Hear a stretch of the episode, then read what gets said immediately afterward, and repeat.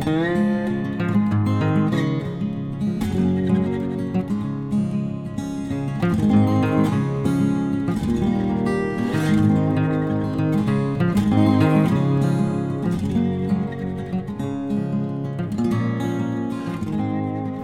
Pferdefreunde, ich bin Johanna von Intuitive Equestrian. Und ich bin Sven.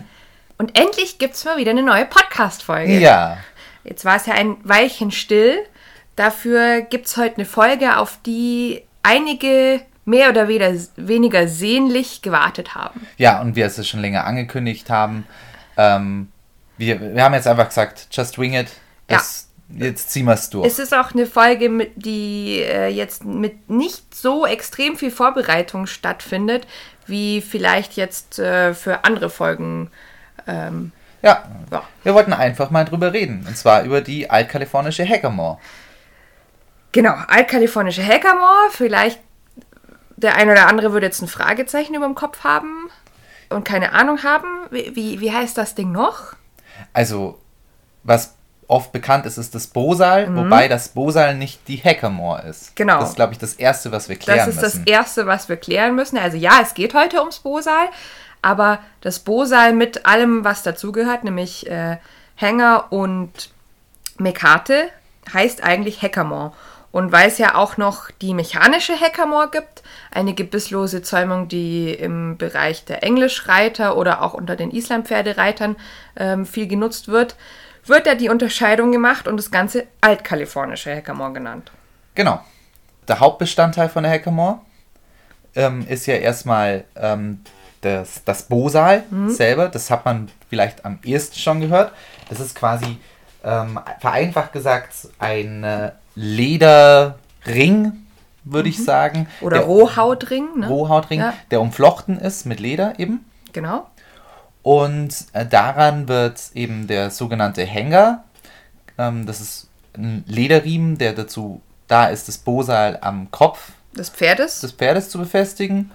Ähm, und dann gibt es noch die Mekate, mhm. das ist quasi der, die Zügel genau. der, des, der Hackamore. Ja, die werden an das Bosal selber, also an diesen Rohrhautring hingeknotet. Da gibt es dann auch verschiedene, beziehungsweise je nachdem, was man machen möchte, eigens entwickelte Knotentechniken. Und wie du schon gesagt hast, alles zusammen ist die altkalifornische Herkammer. Ganz genau. Ist meiner Meinung nach ein relatives einfaches Werkzeug eigentlich. Also wenn man es mal in der Hand gehabt hat und gesehen hat, das ist nicht viel. Das sind keine Riemen dran, also, ähm, was heißt Riemen? Ähm, keine Schnallen, das meinte ich. Ja, genau. Also es ist kein Metall mit dran. Genau. Es ist. Es sieht sehr rudimentär aus auch. Mhm. Und ich finde, dass es auch seit ein paar Jahren ziemlich trendet. Genau. Also ich würde sagen, so seit drei bis fünf Jahren sieht man es immer mehr und auch zunehmend im Freizeitbereich. Genau. Man, man hat sogar bei Bernd Hackel hat man es sogar bei mal gesehen, glaube ja, ich. Ja, in diversen Pferdeprofi-Folgen, ja.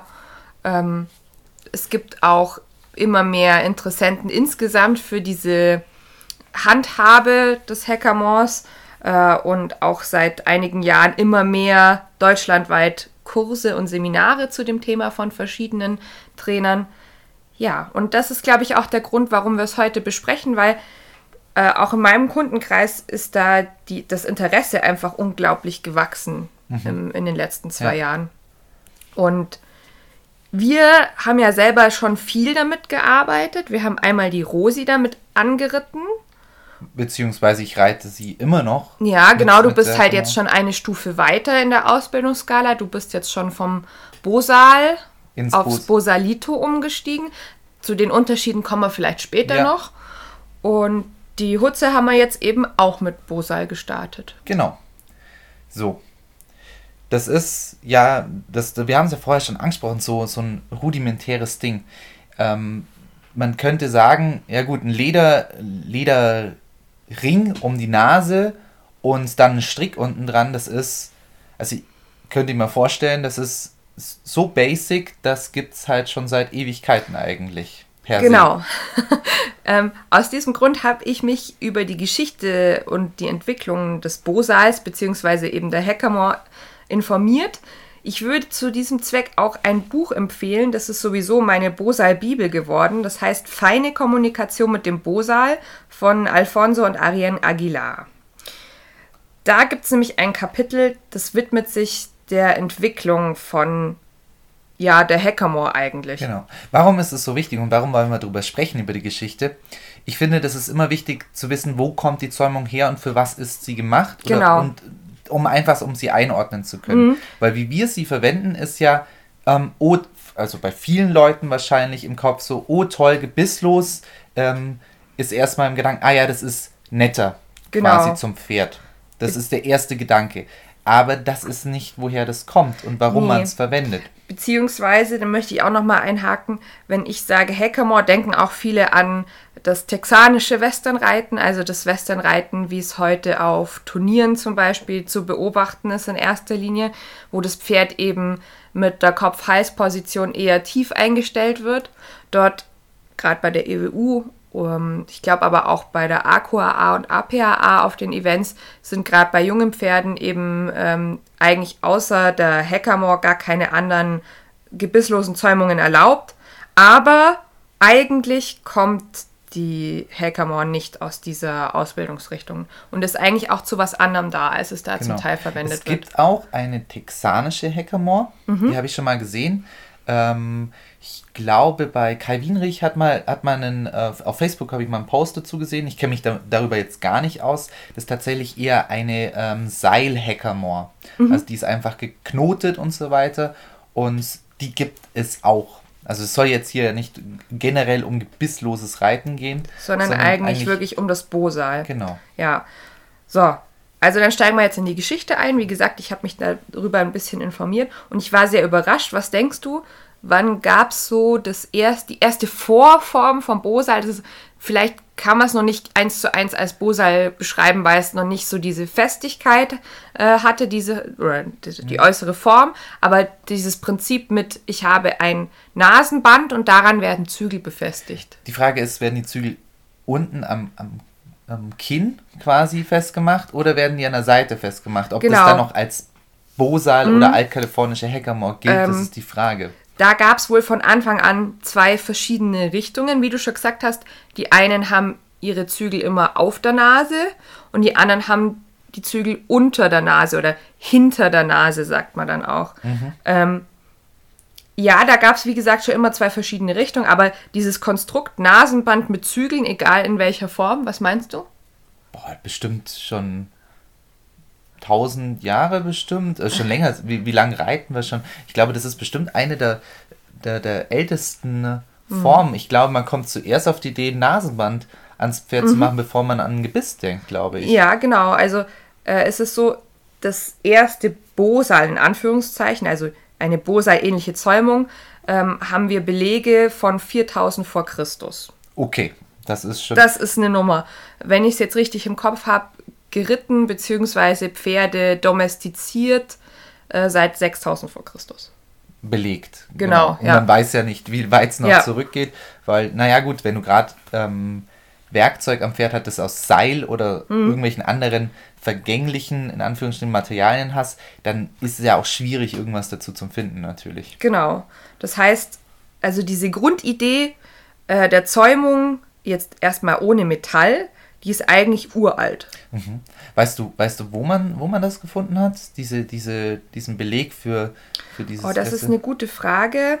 Ich habe es mir jetzt hier nicht aufgeschrieben. Ich meine aber auch, dass es in dem Buch selber jetzt nicht erwähnt wurde. Ja, der erste, hm, wie soll ich sagen, der erste örtliche Beweis oder erste örtliche Erwähnung, die ich jetzt gefunden habe, war bei den Persern, 500 vor Christus. Ah, okay. Ähm, da war es eben auch so, die hatten auch ein Nasenband äh, als Zäumung äh, mit Zügeln hinten, also am Unterkiefer und dann zusätzlich noch eine Kandare. Also man kann sich das ganz ähnlich wie so Two Reins oh, heute Interessant, interessant finde ich das. Gerade das, die Idee von zwei Zügeln, ähm, meiner Meinung nach ähm, bedarf ja schon recht viel Wissen über das Pferd. Und die Biomechanik. Biomechanik, ja. weil sonst würdest du nicht zwei Zügel verwenden. Genau. Mhm.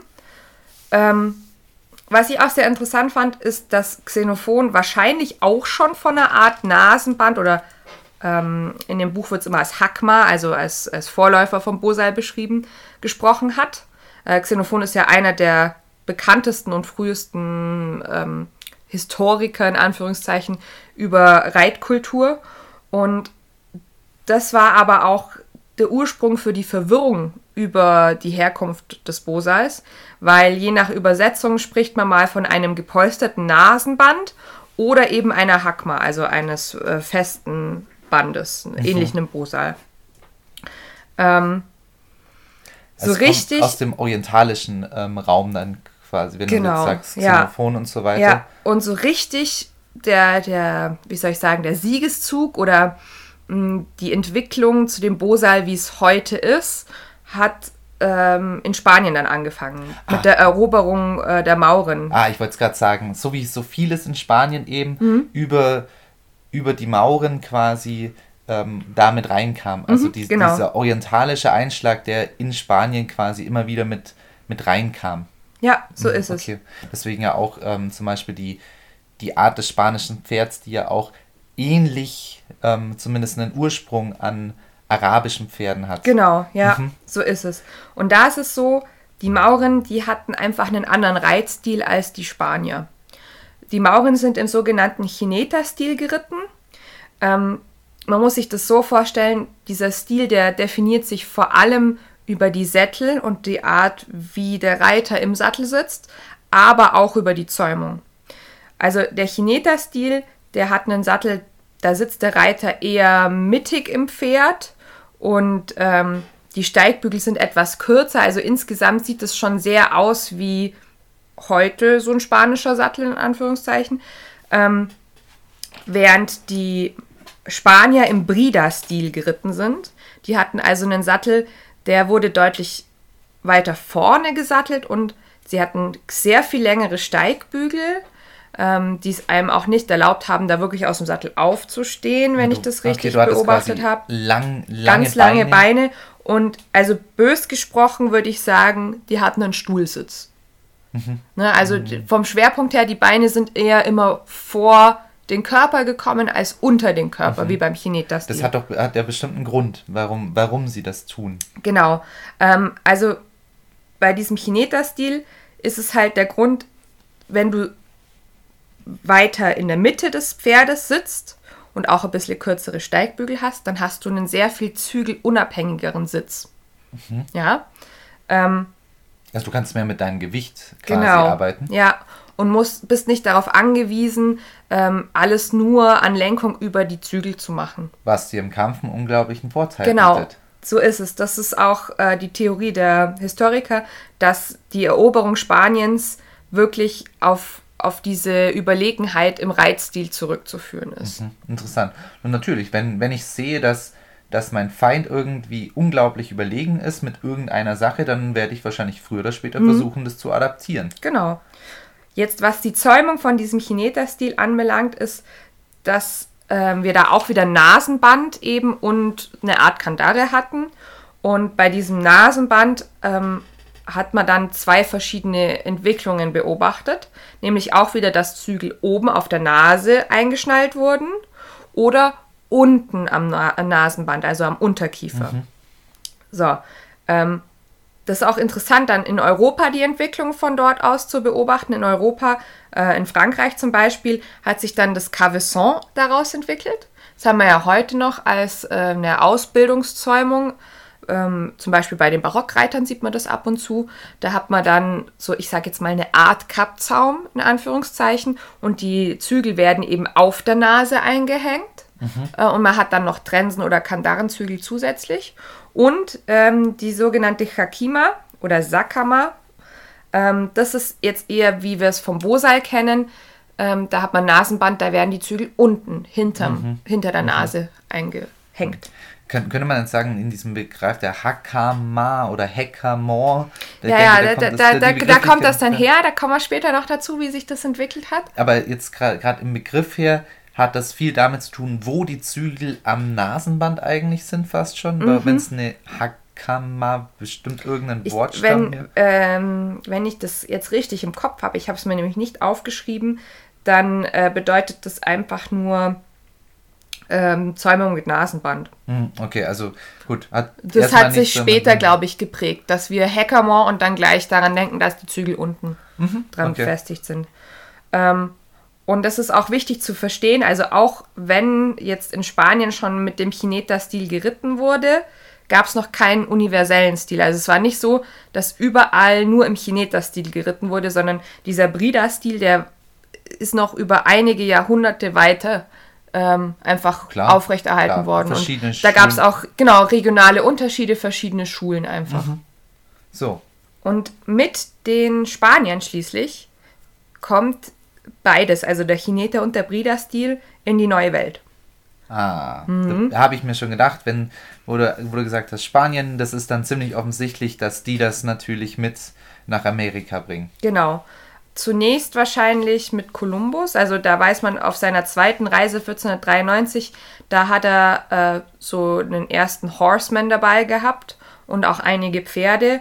Und so richtig ging es dann eigentlich erst los, als Hernán Cortés 1519 ähm, auch eben in die neue Welt kam.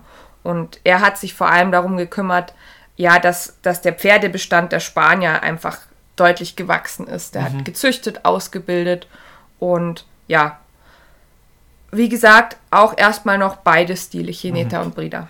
Da auf jeden Fall ist auch eine Mischung aus Arbeits für Arbeitspferde und für Kampf, genau, Kampfpferde. beides. Ja. Okay. Mhm. Und jetzt, was jetzt in den folgenden Jahrhunderten passiert, das ist eigentlich das Interessante und das ist jetzt so, ja, der, der Grund, warum die Hackamore so ist, wie sie heute ist. Weil im 15. und 16. Jahrhundert war es dann so, die Spanier haben ja weiter Fuß gefasst äh, in der neuen Welt und man hat sich überlegt, wie kann man das ähm, gewährleisten, dass die Spanier ihre äh, überlegene Position erhalten. Ha, ich habe das noch im Kopf. Ja, ich weißt du's ich noch? weiß es noch, ja, ich habe das ja auch gelesen. Ja, Ähm, das hat mit dem Metall dann zu tun. Metall ist natürlich eine Art von Macht und die Spanier waren die einzigen, die erlaubt, äh, die es erlaubt, denen es erlaubt war, ähm, tatsächlich Metall am Pferd zu haben. In Genau. irgendeiner Form. Ja, dazu muss man sagen, die Ureinwohner Amerikas, die haben wahrscheinlich ziemlich viel Respekt einfach vor den berittenen Spaniern gehabt und vor Pferden. Na, die kannten das ja Die gar kannten nicht. das ja nicht, genau. Und die Spanier haben sich jetzt überlegt, sie führen jetzt Regeln ein äh, und haben den Ureinwohnern verboten, Waffen zu führen, um Pferde zu reiten. Genau. Und das Metall, das spielte dann letztlich auch noch eine Rolle.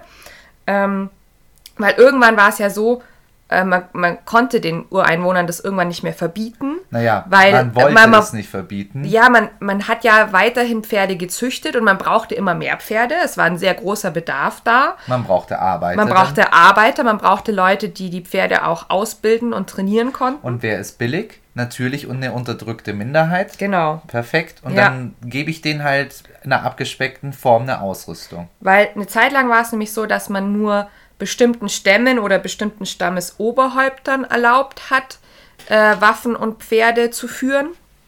Äh, das war quasi so eine Art Bestechung, um die sich gewogen zu halten. Und dann irgendwann hat man eben beschlossen, ja, okay, wir brauchen mehr äh, billige Arbeiter, also führen wir einfach strenge Regeln ein. Es gab zum Beispiel äh, die Auflage, dass nur Spanier und Kreolen Kubos sein durften, also äh, in diesem Hacienda-System. Ähm, Mestizen, Mulattos und Schwarze durften Vorarbeiter sein und amerikanische Ureinwohner durften sich um den Viehbestand selber kümmern. Mhm. Weil dann die amerikanischen Ureinwohner eben auch reiten durften, hat man eine weitere Auflage eingeführt, was das Reiten anbelangt. Die durften halt nicht in der spanischen Militärausrüstung reiten. Genau, und da kommst du jetzt zum, zum Spiel, ne? Kein Metall. Also Kandare war nicht, äh, Sporen war nicht, ähm, diese militärischen Sätteln von den Spaniern, die hatten ja auch äh, zum Beispiel Metallsteigbügel und so. Das war halt alles nicht erlaubt. Genau. Und was, an was ich mich auch erinnere, gerade wenn es jetzt dann darum geht, wenn in dem Hacienda-System, Mhm. ähm, zu der Zeit, ist auch interessant, ist eher jetzt, äh, geht eigentlich schon in die Richtung, warum wird in den Staaten so mit Kühen gearbeitet, wie es jetzt getan wird. Genau, auch. ja. Die Spanier hatten nämlich eine interessante Methode, um Kühe zu fangen, Ja. also eine ziemlich brutale Art auch.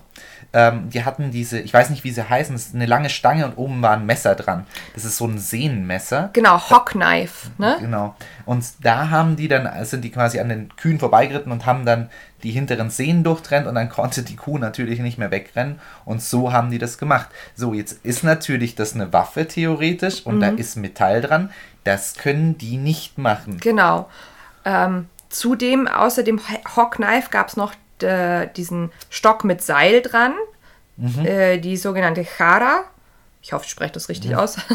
ähm, das ist so eine Art Vorläufer zum Lasso gewesen. Also ähm, in dem Buch selber, das ich vorhin erwähnt habe, wird da auch unglaublich viel drüber gefachsimpelt und auch ganz genau, wie die Kühe dann zu Fall gebracht wurden ja, und so weiter. Ist super interessant. Gibt es heute auch noch, wenn ihr auf YouTube guckt, also ähm, es gibt ja in ähm, Mexiko und so weiter, also in Südamerika oder mittelamerikanischen Ländern gibt es immer noch eine bestimmte Art von Sport oder beziehungsweise da wird das glaube ich auch noch so betrieben. Ähm, gibt's, hat man vielleicht irgendwo mal gesehen, da bringen die die Kühe damit zu fallen, indem sie sie am, am Schwanz packen und dann ähm, zur Seite reiten. Mhm. Das, ist die, das ist die Methode, die die sehr früh entwickelt haben. Genau. Weil sie nichts, diese Werkzeuge nicht hatten. Und dann haben die das eben entwickelt. Ja. Nur so als Zeitnotiz. Hat und jetzt eigentlich nicht so viel mit der Zäumung ja, zu tun. Ja, eigentlich doch wieder, weil auf Grundlage dieser ganzen Regeln und ähm, der Notwendigkeit, dass eben auch ja, Vorarbeiter und ähm, eben Arbeiter äh, das Vieh einfach handeln mussten mit Werkzeug ohne Metall, haben sich die mexikanischen Sättel, äh, die Reada, also das, das Bosal, äh, Entschuldigung, das Lasso und das Bosal entwickelt. Ähm, die mexikanischen Sättel, falls ihr das nicht vor Augen habt, die sehen dem heutigen Western-Sattel ziemlich ähnlich. Also die haben auch ein Horn, aber das Horn ist sehr, sehr viel breiter. Extrem prominent, ja. Genau. Ähm, und ja, sonst das Lasso und das Bosal haben wir in dieser Form dann später eben auch ähm, in Amerika. So, und jetzt ist wichtig zu wissen, dass Kalifornien ja ganz lang Teil, also Spanisch-amerikanisch mhm. war und nicht ähm, Englisch-amerikanisch. Mhm. Und deswegen ist genau vor allem diese Reittradition in Kalifornien eben angekommen. Genau.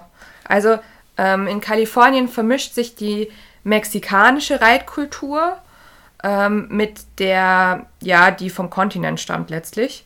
Und da beobachtet man jetzt, dass auch die ganzen Begriffe sich verändern. Also aus der Hakima wird die Heckamore. Mhm. Äh, der Begriff, der taucht so um 1850 dann auf. Ähm, ja, und diese ganzen Werkzeuge werden eben noch weiter angepasst. Also äh, der mexikanische Sattel verändert sich, wird langsam ein Working-Sattel, so wie wir ihn heute kennen. Ja, ich finde, find, man, man, sieht es extrem viel am, am, an den Sachen, dass es eine extreme Mischform ist ja. aus, aus der ganzen Welt. Ich finde die Begrifflichkeit ähm, des Cowboys, wie er da zu der Zeit eigentlich, oder diese Art des Cowboys, wie er heißt, ist eigentlich sehr bezeichnend, weil die Spanier hießen, also die, die hießen ja Vaqueros, die, die ähm, ja, genau. Rindertreiber, also die spanischen Cowboys, sage ich mal einfach. Und dann gibt es den Begriff der Buckaroos und man, das ist einfach ein Ver eine Verballhornung. Also ähm, die haben den Vaquero, Begriff Vaquero gehört Vaquero. und haben, haben den halt Englisch. Englisch. ausgesprochen. Ja, Vaquero, Vaquero, Buckaroo. Mhm, genau. Und schon haben wir, haben wir den Begriff zusammen. Und deswegen ist auch die ganze Ausrüstung ist quasi eigentlich so ein Mashup aus verschiedenen Arten und kommt zu großen Teilen aus dieser spanischen Tradition. Genau, aber man hat eben auch andere Einflüsse, das fand ich ganz interessant. Ähm, zum Beispiel auch in Kalifornien wurde irgendwann angefangen, ähm, in der Jungpferdeausbildung eben nicht nur die Hackamore zu verwenden, sondern auch eine Trense. Genau. Ja. Und das, das ist ja eine Entwicklung, die sehen wir heute noch unter den Westernreitern, dass zum Teil äh, nicht mit der Hackamore, sondern mit dem Snafflebit gestartet wird. Es kann aber sein, je nachdem, was man halt auch erstrebt, dass äh, die Hackamore später nochmal mit in die Ausbildung genau. reinkommt. Genau, so viel zur Geschichte. Das war jetzt schon ganz schön, das war ein kurzer Abriss. Also das ist in dem Buch wirklich toll beschrieben, wenn es nochmal ein bisschen genauer interessiert und wie die Geschichte ist. Ich fand es sehr, sehr interessant, besonders warum, wie, was gemacht wird. Es ist immer interessant zu wissen, warum man dann in einer bestimmten Reitweise auch so reitet. Ich glaube, wir haben es in unserer altkalifornischen Reitweisen-Folge schon mal ein bisschen genauer auch nochmal angesprochen. Genau. So, jetzt ist das Bosai so geworden, wie es jetzt eben bekannt ist eigentlich. Mhm, genau. Ähm, es ist jetzt wirklich wichtig zu wissen, eben über die Geschichte, es ist dafür da, viel auf Gewicht zu reiten. Es ist eine genau. Signalreitweise. Ja. Es und es ist eigentlich auch erstmal das Hackamore, also das, die, die, das Bosal, nicht das Bosalito dann, auch erstmal dazu da, dass ich lateral einwirke, seitlich einwirke. Genau. Noch nicht nach oben oder nach unten, ne? noch keine vertikale äh, Gewichtsverteilung im Pferd. Genau. Es ist auch so, dass die, die tatsächliche Einwirkung des Bosals findet unten am Kiefer am Kiefer, würde ich sagen, statt. Also das hat nichts mit der, mit der Nase selber zu tun. Also was oben auf der Nase aufliegt, hat einen sehr geringen Anteil an der Einwirkungsweise. Genau. Die Einwirkungsweise ist erstmal, ähm, dass die Schenkel unten das Kiefer berühren. Nehme ich rechts den Zügel auf, berührt der linke Schenkel den, den Kiefer beziehungsweise einen, einen bestimmten Muskel, ähm, der unten am Kiefer, am Kiefer anlegt. Und das ist das Signal, was das Pferd mitbekommt. Und jetzt ist das Wichtige, ich halte nie, das, ich glaube, das ist ein großer Unterschied zu vielen anderen gebisslosen Reitweisen auch, und das ist das typische Western äh, eben an dieser Zäumung. Ich gebe ein Signal und dann lasse ich das wieder, lasse ich den, den Druck wieder ab. Ich halte nicht den Druck an. Genau. Das ist jetzt auch ganz wesentlich, weil diese Handhabe sich zum Beispiel deshalb extrem vom Sidepull unterscheidet. Also das ist sowas, wenn ich zum Kunden komme und die sagen, ich würde gern gebisslos reiten, ist immer in Diskussion, ja, welche Zäumung neben mir? Und ähm, dann wird gerne zum Sidepull gegriffen, weil man denkt, es ist weicher. Aber wenn ich mit dem Sidepull Pech habe und eben auch wenig Signalreitweise äh, hier mit reinbringen, ähm, dann mache ich meinem Pferd eigentlich nur stumpf und das ist halt was, das geht mit, mit der Hackamore nicht. Du, kannst, du kannst es schon machen. Du, ja, du kannst, dein, wenn du schlecht reitest, kannst du dein Pferd auch mit der Hackamore stumpf machen. Aber machen. Ähm, eigentlich gibt das Werkzeug schon vor, dass ich Signalreitweise reite und eben genau. keine Zügelhilfe andauert, sondern ich immer nur mit klingelnden, zupfenden Hilfen arbeite. Genau. Und dann wieder loslasse, sobald die richtige Antwort des Pferdes kommt. Genau. Das ist ähm, quasi wie wenn ich mit dem Bein auch immer wieder sage, beweg dich nach links, beweg dich nach links. Wenn ich jetzt den inneren, an den inneren Schenkel denke, dann, dann drücke ich den ja auch nicht wie ein Stier die ganze Zeit ins Pferd rein. Sondern irgendwann fange ich an zu klopfen. Ne? Leichtes Klopfen ja. eben draus zu machen. Und genauso ist es bei der Hackamore. Ähm, deswegen ist es auch, äh, wie diese Signalreitweise eben funktioniert, gibt es da verschiedene Stufen im Bosal. Also ist, man kann es nicht wie Level nehmen. Also es ist nicht so, man fängt bei der einen Stufe an und kommt bei der anderen raus, sondern Bosais, durch das, dass das geflochten ist, die, die bestehen ja aus einem Leder, also einem Rawhide-Kern, mhm. also ähm, Rohhaut, mhm. der ist geflochten und wird dann mit Leder umwickelt. Da gibt es dann eine die gewisse Anzahl an Flechtungen und ähm, über die Art des, des Kerns und die Art der Flechtung ergibt sich die Härte des Boseis. Das heißt, wie arg lässt sich diese, dieser Lederriemen denn noch biegen?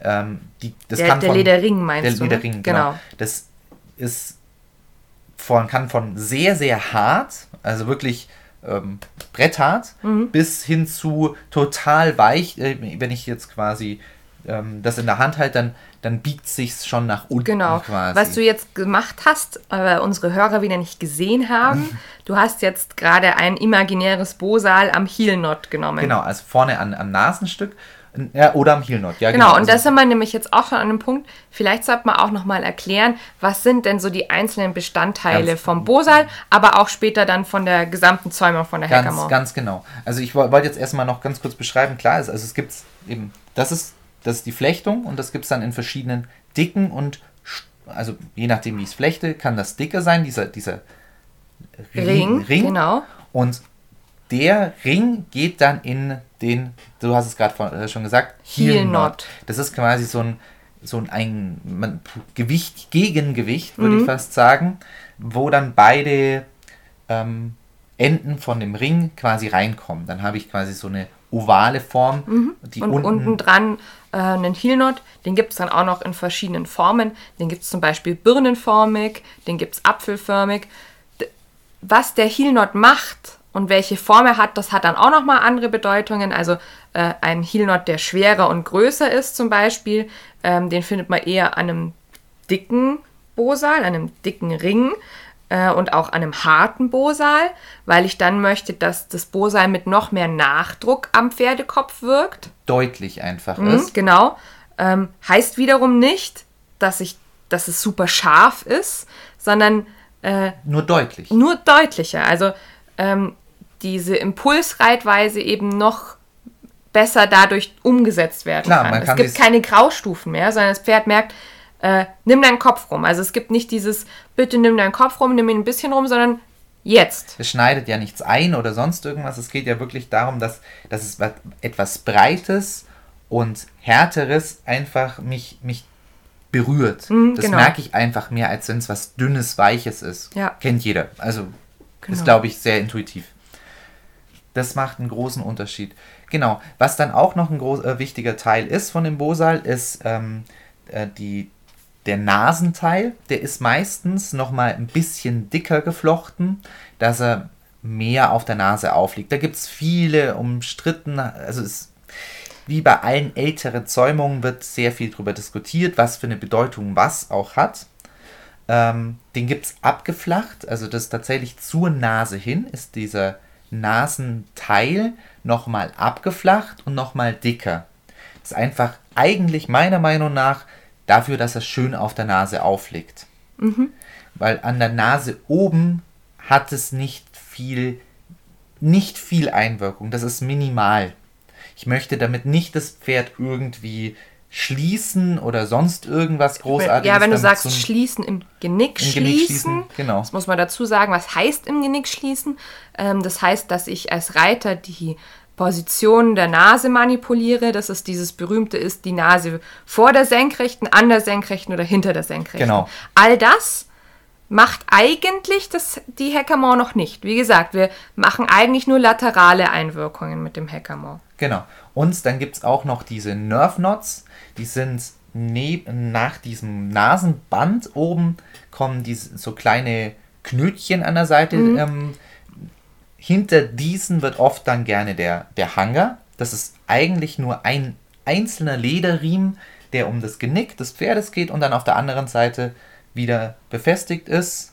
Von, ähm, am, auf der anderen Seite Genau, hinter diesen Nerve Knots wird der festgemacht. Genau. Also der, der Hanger oder Hänger, ähm, der ist so sozusagen die, die Trense zum Bosal, in Anführungszeichen, also das Kopfstück davon. Ja? Genau. Und der soll noch sein, äh, der, die, diese Nerve Knots sollen noch zusätzlich helfen, wenn ich jetzt lateral einwirke, dass sie auf dieser Gegenseite noch etwas mehr am oberen Teil mit einwirken. Genau, Wobei ich, ich jetzt gleich meine Ja. persönliche Meinung mit einbringen. Sie haben einen sehr, sehr sekundären Anteil daran. Ja, die Grundüberlegung ist eigentlich, die heißen ja schon Nerve Knots, dass die dort aufliegen, wo ähm, die meisten Gesichtsnerven am Schädel des Pferdes austreten. Und dementsprechend erhofft man sich offenbar, dass das Bosal auch nochmal deutlicher wirkt. Ja. Wir haben ja jetzt schon ein bisschen ausprobiert. Wie du schon sagst, ich sehe die Nerve Knots auch eher sekundär. Ja. Also vielleicht hat es aber auch damit zu tun, dass wir ja die Pferde eigentlich schon gut auf dieses laterale Zügeleinwirken vorbereitet haben, bevor wir mit der Hackamore arbeiten. Ähm, normalerweise, wenn ich mit der Hackamore anfange zu arbeiten, weiß das Pferd schon, was eine seitliche Zügelhilfe bedeutet. Genau. Also ich glaube, jetzt haben wir ganz grob die, die Bausteine jetzt schon mal von dem Bosal. Haben wir was vergessen? Ich überlege. Ah, ja, gut, jetzt kommt die nächste Frage. Ja, toll, jetzt habt ihr das Bosa beschrieben, aber wie kommen jetzt die Zügel da dran? Genau, die Mekate. Das ist also ein Seil, ein längeres. Und das muss ich immer, wenn ich es in Gebrauch nehme, die, die Hackamore, erstmal an das Bosal ranknoten. Genau. Warum muss ich es immer anknoten? Das ist eigentlich eine Sache, die man ganz früh lernt, wenn man mit dem Bosal anfängt. Man macht es deswegen runter, weil man A, das, ähm, die Mekate sonst kaputt macht, weil meistens ist die Mekate aus ähm, ähm, Schweif, äh, Schweif, Pferdehaar, Pferdehaar genau. Also allgemein. Ja, Schweifhaar, wie du schon Schweifhaar. gesagt hast. Oder was auch noch recht Alpaka gibt es auch Genau. und es gibt es noch als Mohair ähm, Mhm. Also wirklich Mähnenhaar Edi- Edition. Oder ist Mohair? Nein, halt, stopp, tut mir leid, Ja, ganz Mohair falsch. ist also auch nochmal, ähm, kommt von einem anderen Tier als das Alpaka. Ja, ich hab's jetzt Aber nicht im- ist ja. auch, wir haben jetzt Mohair zum Beispiel noch gar nicht so wirklich Nee. verwendet. Wir haben Alpaka und die ganzen ja, Mähnenhaar- Pferdehaar. Genau. Ähm, so, und man legt das quasi, dafür ist auch der Nerve Knot mit zuständig. Es ist nämlich oft bei den Bosais, ist, oben, ist unten an diesem Heel Knot, Mhm. ist so ein Spacing zwischen, so ein kleiner Bereich, wo ich diese Mekate einlegen kann. Also das, das Ende de- dieser Mekate, da ist ein Knoten dran, da lege ich es ein und über mehrere Schläge ähm, mache ich mache ich es erstmal fest. Ein, zwei Schläge Ja, um das Schläge heißt eigentlich Umwicklungen, Um- um die beiden Schenkel des Bosais, die in, das, in den Heel Knot hineinragen. Genau. Also wir werden jetzt nicht beschreiben hier, wie man es genau knotet. nee, wird das da schaut ihr euch, also wenn ihr euch dafür interessiert, erstens holt euch einen Trainer, der Erfahrung mit Bosai-Reiten hat. Zweitens, lest euch ein, schaut euch Tutorials an, schaut euch an, wie man damit reitet. Weil Es- das ist sowas, wir Europäer sind immer noch nicht so arg gewohnt, dieses Bosai zu sehen, ja. Ja. Und ähm, Es ist, es ist nicht so schwer. Also ich, will- ich will jedem die Angst nehmen, dass das komplizierte Knoten sind. Es ist nämlich eigentlich furchtbar einfach. Deswegen will ich gar nicht zu viel jetzt darüber reden.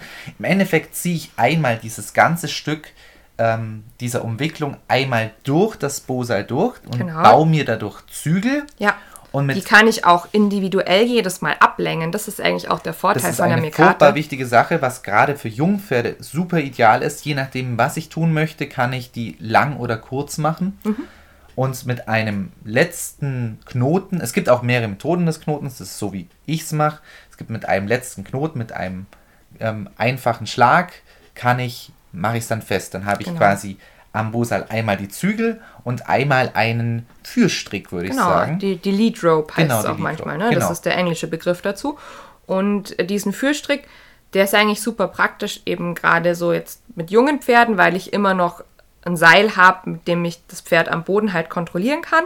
Wenn ich es reite, dann kann ich die Lead Rope entweder am Sattel oder an meinem Gürtel befestigen. Genau, am Gürtel bitte vorsichtig, man knotet es nicht an sich, weil wenn du einen Abflug Nee, machst, also gerade mit diesem Gürtel, da muss man, das muss man auch sich zeigen lassen, worauf es da zu achten gilt. Aber wenn man es richtig macht, ist es furchtbar praktisch, gerade bei Ja. jungen Pferden.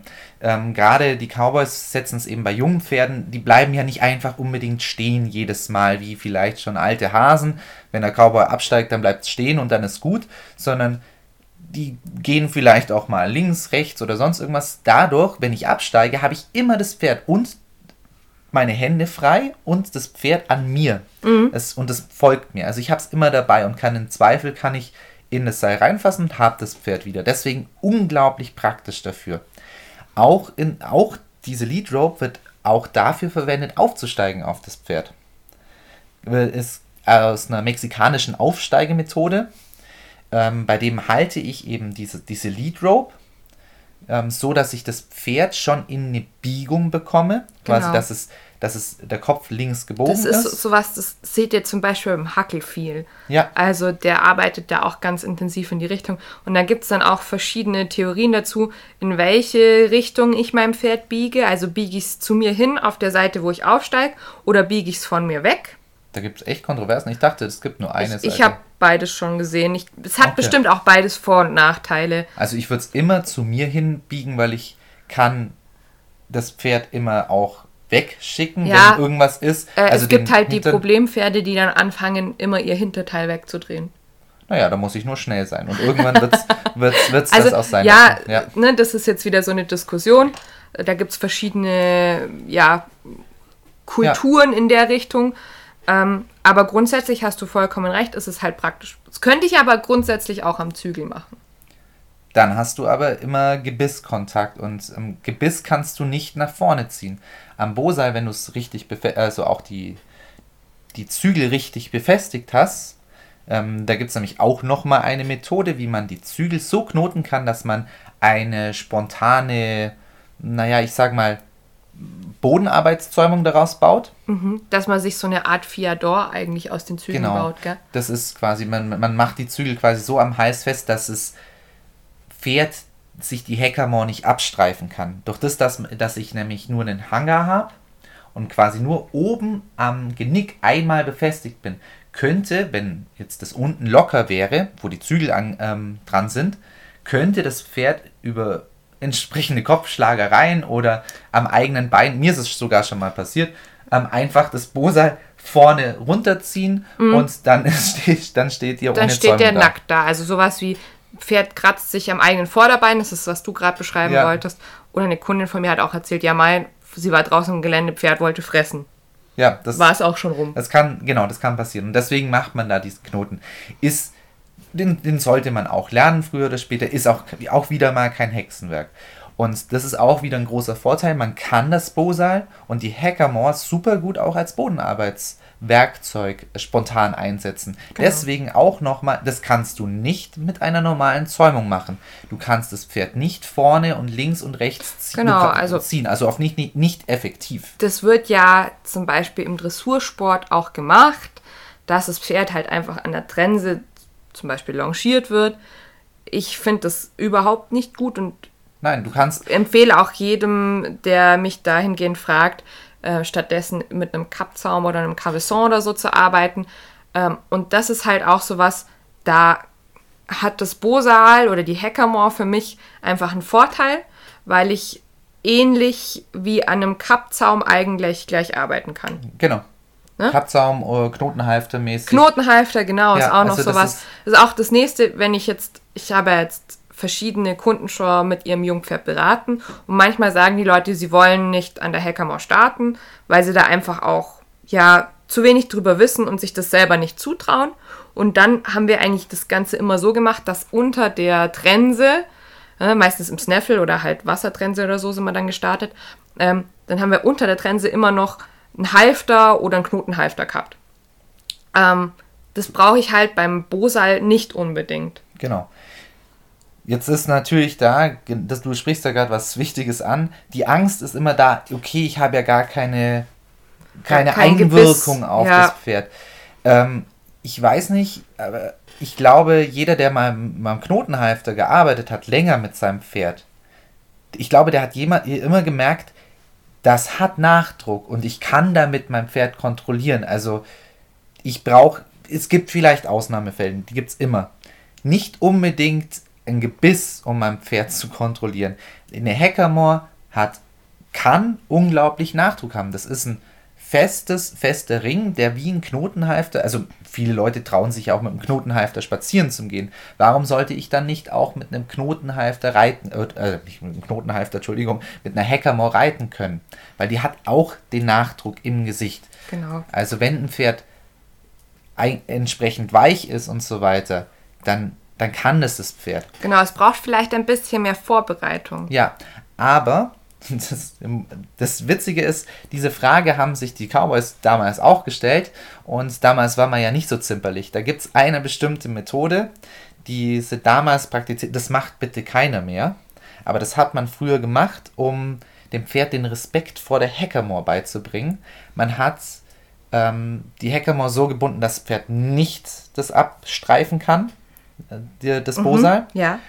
Und hat die Lead Rope sehr lange gelassen und hat sich fest hingestellt und dann hat man das Pferd richtig loslaufen lassen, so mit ah. voller Karacho. Und immer in die Hackamore reinlaufen. Richtig in mhm. die Hackamore reinlaufen lassen, dass es richtig schmerzhaft ähm, im Gesicht gemerkt habe, boah, fuck, dieses Ding, das tut ja richtig weh, das hat ja richtig Nachdruck. Ja, da gibt es noch mehr solche Gruselgeschichten, auch sowas wie äh, mit Echthamikarte reiten und die dann nass machen.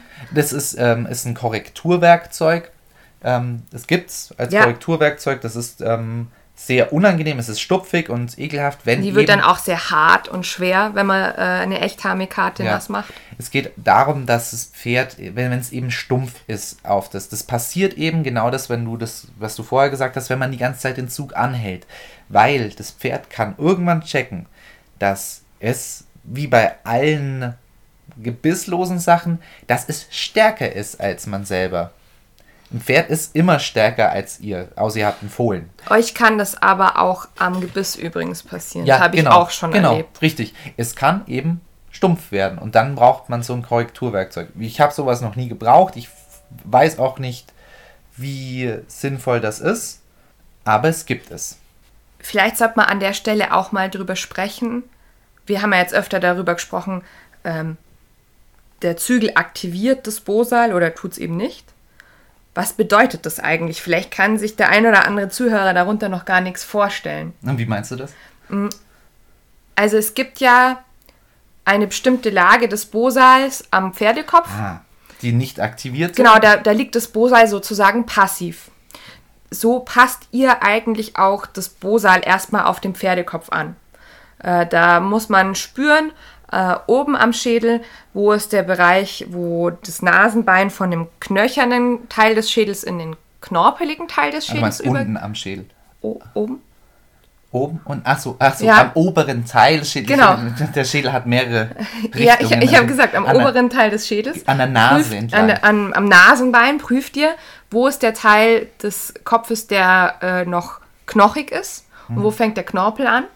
Weil eigentlich soll das Bosal, also der Ring, dieser Rohhautring, ähm, nicht im knorpeligen Bereich des, der Nase aufliegen. Es, ist, genau, es gibt ähm, so einen bestimmten Raum, wo es aufliegen soll. Mhm. Einfach, damit es gut einwirken kann. Das ist natürlich vom Pferdekopf zu Pferdekopf auch unterschiedlich. Genau, und das und ist auch, das die, ist auch die Schwierigkeit mhm. einfach. Man muss das Bosal immer individuell an den Pferdekopf anpassen. Genau, man, man muss da auch wirklich. Das ist auch eine, eine Faustregel, was du jetzt gesagt hast mit diesem. Das ist das Typische, was man jetzt bei einem typischen amerikanischen, bei einem Westernpferd machen würde. Da sind die Kopfformen gleich, deswegen funktioniert da die Daumenregel. Man fasst dahin und geht an die, diesen Übergang zwischen Knochen zu, und Knorpel. Knorpel. Genau. Und ungefähr da, so, so zwei Zentimeter in die eine oder andere Richtung, da kann es Bosa, da soll es liegen. Mhm. Und es soll dann auch so quasi liegen, ähm, es, es sollte nicht zu groß sein, das ist sehr wichtig. Und es sollte auch nicht zu klein sein. Wenn ich jetzt die Mekate geknotet habe, dann soll immer noch Platz unten am am Unterkiefer zwischen äh, dem Bosal und der Mekate und dem Kiefer sein, genau, aber nicht zu viel. Genau, es soll so viel Platz sein, dass ich das aktivieren kann, dass ich mit diesen Schenkeln das schön berühren kann und nicht ähm, ne, mir einen Sidepull ge gebaut habe mhm, oder eine, genau. eine, eine, eine Maulsperre eigentlich schon.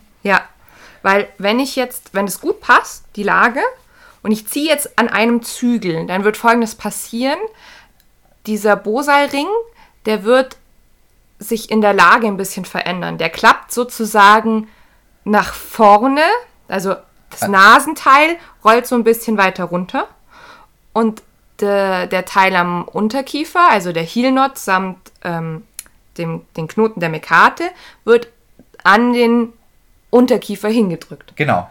Ja. Leicht, also an, an beiden Richtungen. Genau. Und das ist das, was wir meinen zwischen das Bosal ist aktiviert oder ist es nicht aktiviert. Wenn beide Zügel durchhängen, dann ist es eben nicht aktiviert. Wenn einer angenommen wird, dann passiert es, dass dieses Bosal, ich sage jetzt mal leinhaft, nach oben klappt und dann ist er aktiviert. Genau. Und hier ist auch nochmal ein wichtiger Grund, äh, Grund dafür, dass wie man es verwenden soll und wie nicht. Mhm.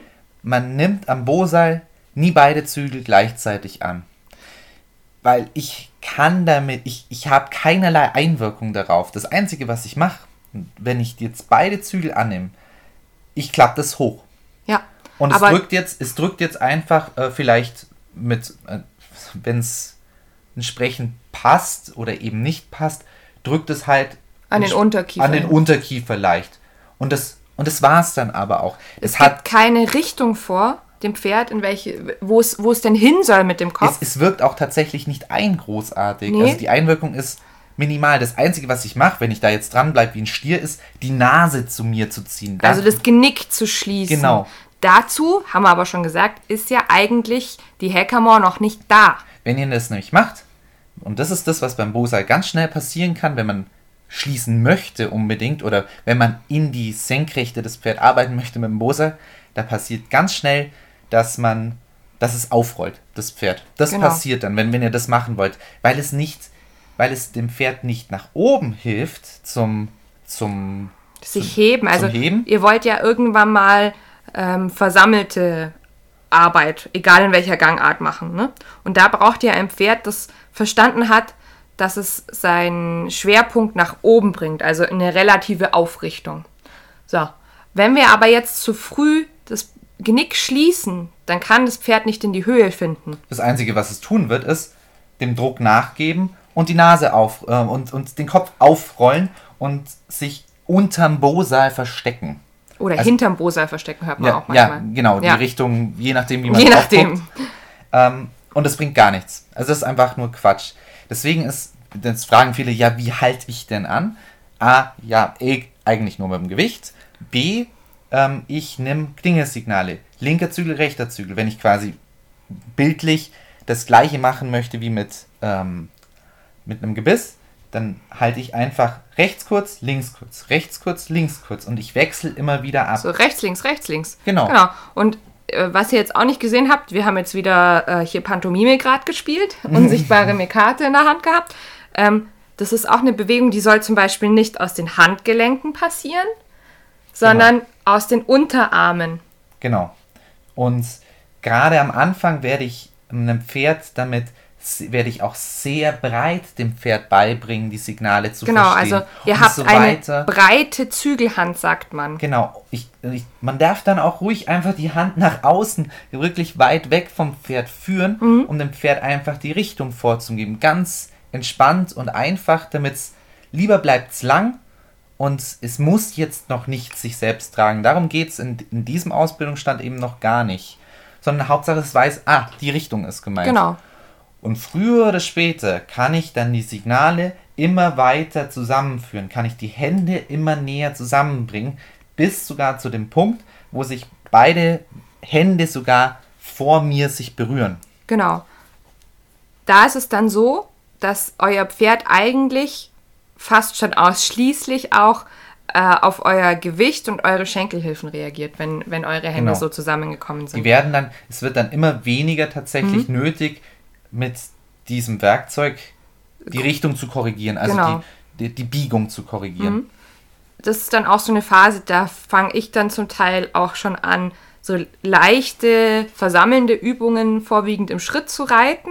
Aber auch hier ist jetzt so, die Hackamore hilft mir nicht in die Versammlung, Nein. sondern eigentlich versuche ich dann meinem Pferd erstmal nur über Gewichts- und Sitzhilfen äh, nach oben zu helfen. Und hör sofort mit sämtlichen Hilfen auf und lobe, wenn es den Weg in die Höhe und ansatzweise auch in die Versammlung gefunden hat.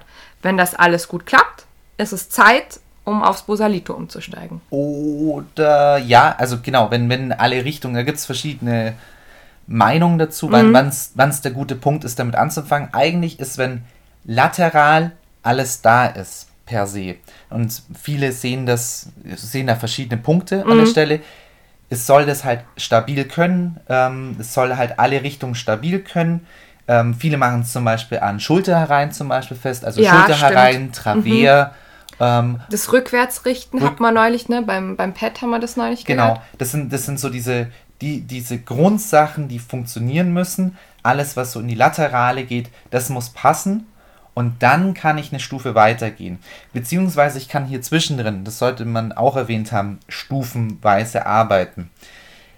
Durch das, dass das Bosal eben von der Härte und der Weiche so verschieden einstellbar ist, kann ich auch die Intensität meines Signals einstellen und auf viel subtilere Signale von einem sehr dicken, großen Bosal auf ein dünnes, weicheres gehen. Und mhm. das ist dann die letzte Ausprägeform davon, ist das sogenannte Bosalito. Das ist das kleine Bosal quasi. Das ist ja, steckt ja im Namen schon genau, drin. die Verniedlichung des Bosals.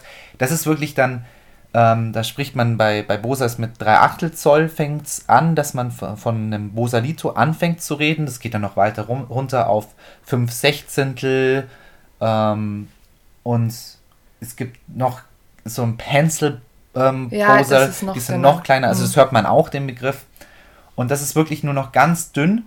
Und das wirkt tatsächlich nochmal etwas anders ein als das Bosal. Das ist jetzt eine, noch eine Änderung quasi. Das ist meistens sehr weich. Mhm. Und das hat auch einen Hauptgrund. ich wär, ähm, in dem Raum, in dem ich das verschnallen kann oder positionieren muss auf der Nase, da haben wir ja gerade vorher beim Bosa schon drüber geredet, ist nochmal ein bisschen genauer. Ich möchte nämlich jetzt an einen bestimmten Muskel beim, beim Einwirken mit rankommen, um jetzt in der Vertikale das, das, Pferd zu kontrollieren. Genau. Also, ähm, auch wieder ein Werkzeug, das eigentlich das Genick noch nicht wirklich schließen soll, aber dem Pferdehals dazu animieren soll, mehr nach oben oder mehr nach unten genau. zu kommen, je nachdem, was, was genau. meine Hand vorgibt. Und dabei hilft es tatsächlich, wie das Boseil unten am unteren Teil des Kopfs einwirkt.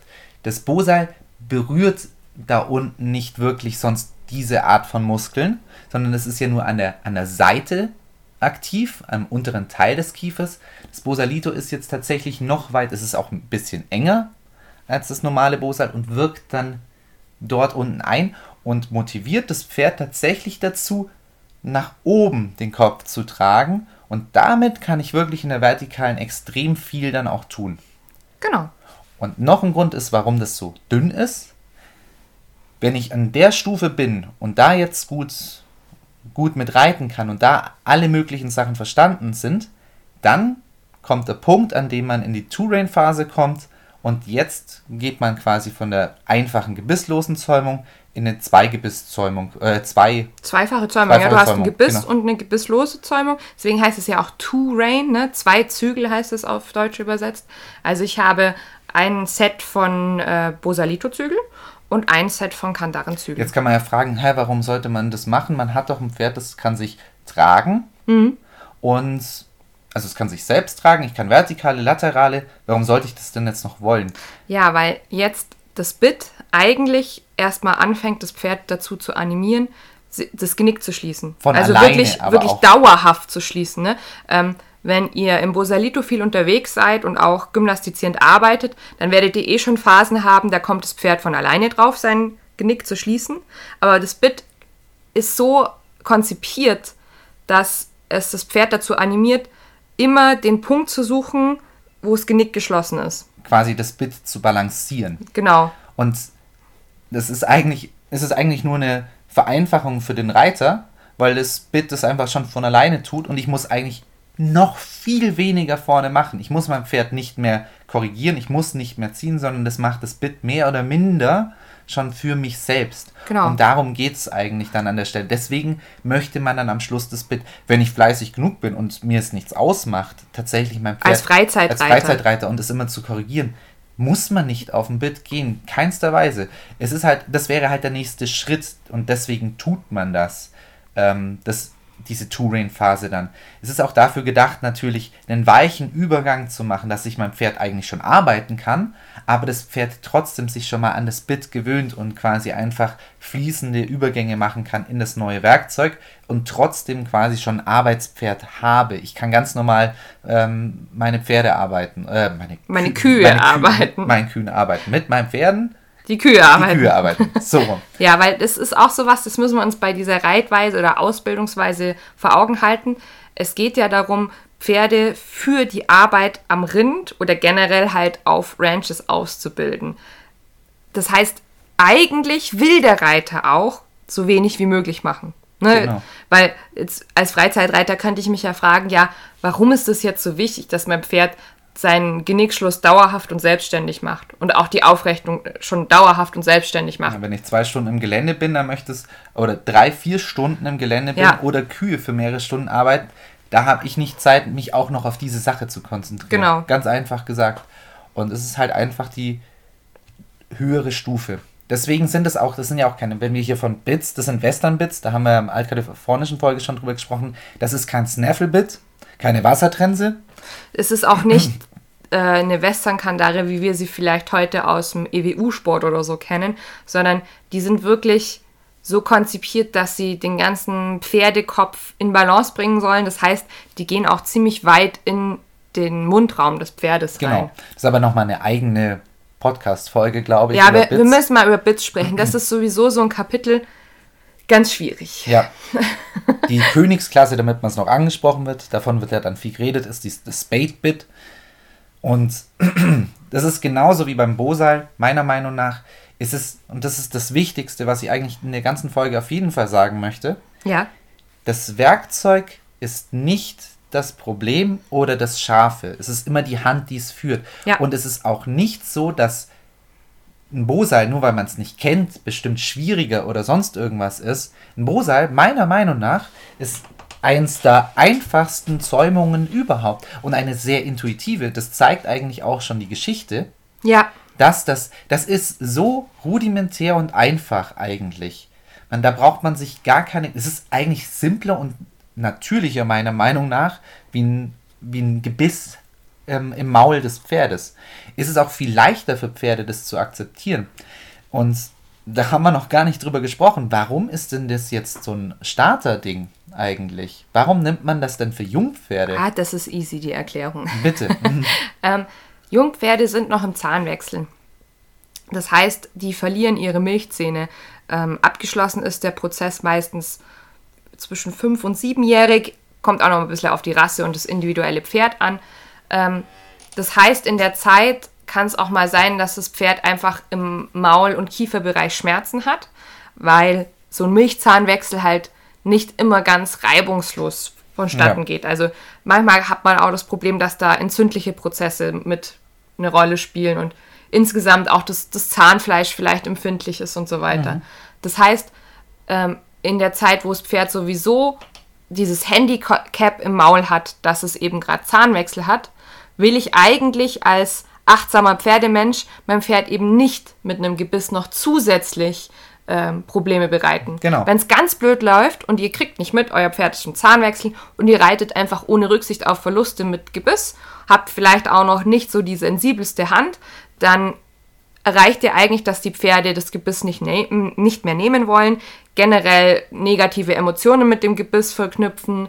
Ähm, es entwickeln sich Zungenfehler, also das heißt, dass äh, Pferde zum Beispiel die Zunge permanent entweder raushängen oder versuchen über das Gebiss zu schieben, damit es eben nicht mehr am Gaumen einwirken kann. Punkt, Punkt, Punkt. Da Genau, und da können wir jetzt noch ganz ja, viele Probleme ja. mit anschließen. Also, ähm, das ist einer der Punkte. Ja. Und d- der offensichtlichste für mich, Ja, wenn ich mit, meinem, mit einem Jungpferd schon Bodenarbeit gemacht habe, das ist das Natürlichste, was, das kennt es sogar schon.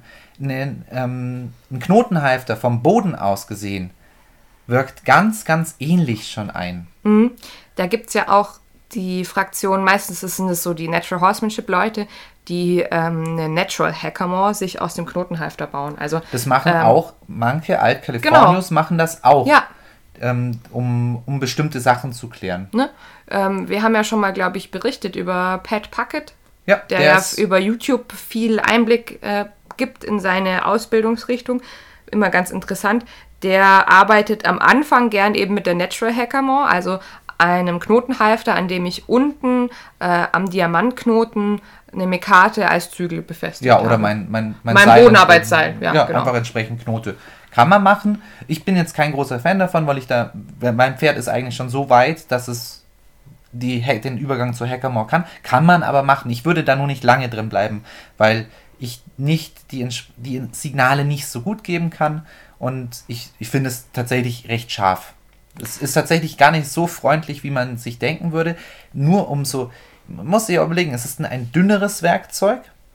Es ist da an der Stelle tatsächlich vielleicht auch in gewissen Teilen auch ein bisschen schärfer. Und es, es ist nicht unbedingt dafür gemacht. Ich finde, die Hackamore ist da weicher ähm, und angenehmer. Ich weiß nicht, ist äh, persönlich. Ich glaube, man kann es tun. Also es, ja, es spricht jetzt das ist so eine dagegen. Geschmackssache, würde Ja. ich sagen. Jetzt möchte ich noch ein Nur nicht paar, auf lange Sicht. Jetzt möchte ich noch ein paar praktische Punkte ansprechen, weil das jetzt alles Fragen sind, die mir häufig so in, in meiner Unterrichtspraxis gestellt werden. Erstens, wie finde ich für mein Pferd das richtige Bosal?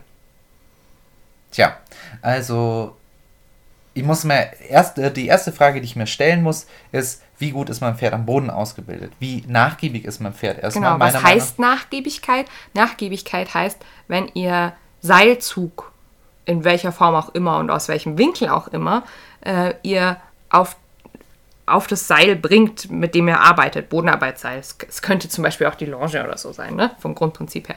Später ist es der Zügel.